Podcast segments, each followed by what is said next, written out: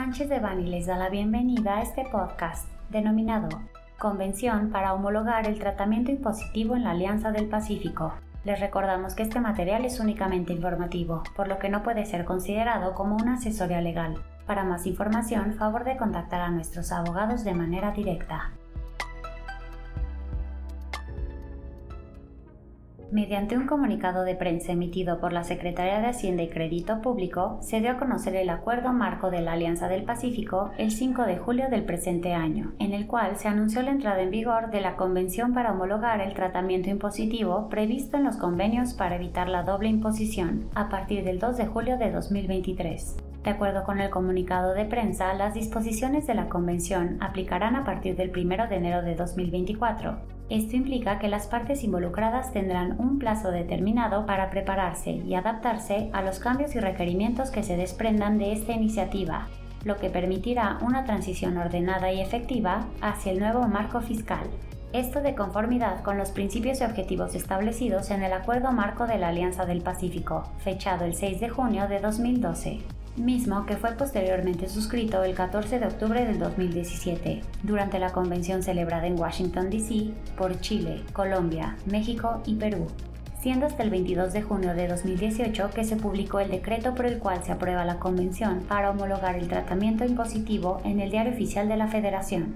La Convención realiza modificaciones en los convenios bilaterales para evitar la doble imposición entre los estados de la Alianza del Pacífico. El objetivo principal es brindar a los fondos de pensiones la condición de residentes, lo que les permitirá recibir los beneficios tributarios contemplados en estos acuerdos. De igual forma, se establece que los fondos de pensiones reconocidos serán considerados como beneficiarios efectivos de las rentas que perciban. Por otro lado, se limita el impuesto causado en el país de fuente sobre los ingresos derivados de intereses, fijando una tasa máxima del 10%. No obstante, es importante aclarar que si el convenio bilateral ya tiene una tasa menor establecida, dicha tasa más baja podrá ser aplicada en su lugar.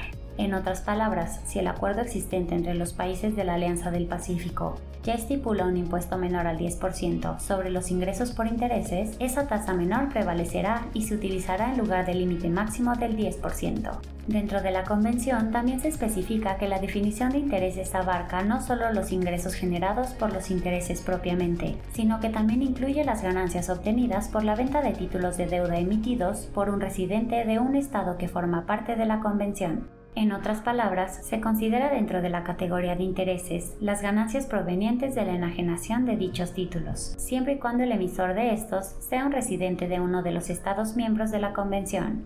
Esto amplía el alcance del tratamiento tributario en relación con los ingresos por concepto de intereses, englobando tanto los intereses generados como las ganancias por la venta de ciertos títulos de deuda. Además, la Convención establece un tratamiento fiscal homologado y más favorable para las ganancias de capital provenientes de la venta de acciones en bolsas de valores del mercado integrado latinoamericano.